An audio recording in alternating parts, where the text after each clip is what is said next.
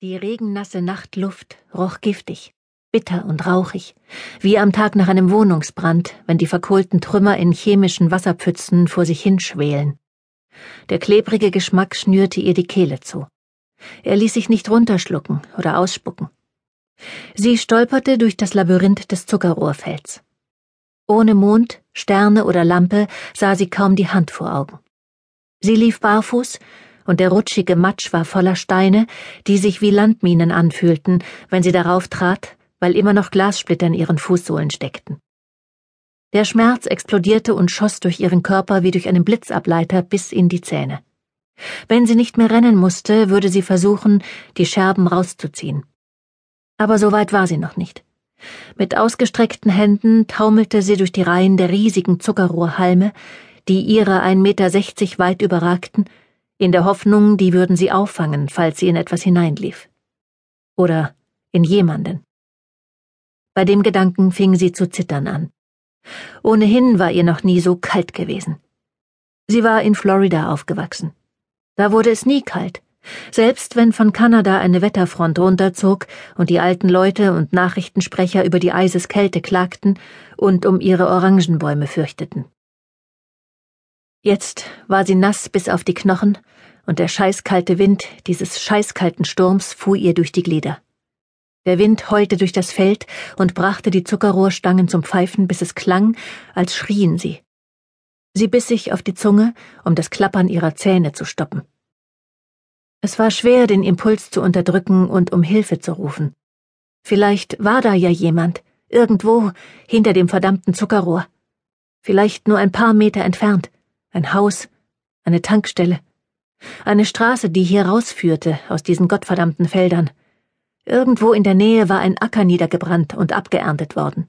Das war der Geruch, den sie schmeckte, verbranntes Zuckerrohr. Vielleicht waren Leute da draußen, Farmer oder Saisonarbeiter, die in Zelten oder Hütten wohnten und abwarteten, bis der Sturm weiterzog und der Morgen anbrach, damit sie auch dieses Feld abbrennen konnten. Vielleicht würde sie jemand hören, ihr helfen, sie reinlassen, sie verstecken. Doch bevor sie den Gedanken zu Ende gedacht hatte, wusste sie, dass er dumm war. Es sprach alles dagegen. Wahrscheinlich war sie weit weg von der nächsten Siedlung, weit weg von einem menschlichen Wesen. Wahrscheinlich war sie Mutterseelen allein hier draußen, und ihre beste Chance war, sich im Zuckerrohr zu verstecken, bis die Sonne aufging und die Saisonarbeiter auf Pritschenwagen hergekarrt wurden. Wahrscheinlich wären die einzigen, die ihre Hilfeschreie hören würden, die Männer, die sie jagten. Sie dachte an die Gesichter ihrer Lieben. Die süße kleine Ginger, die abends immer noch ein Fläschchen bekam, obwohl alle sagten, sie sei zu groß dafür.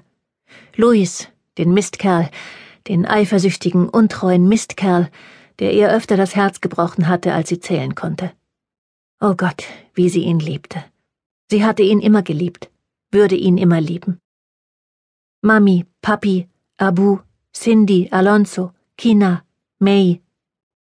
Dann verdrängte sie die Gesichter.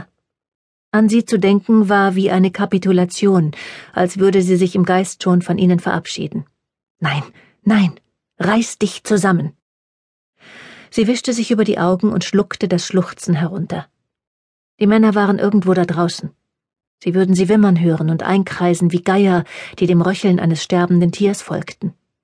Im Moment schritten sie die Felder ab, durch die sie irrte, und versuchten, sie per GPS zu orten, um das, was von ihr übrig war, aufzulesen.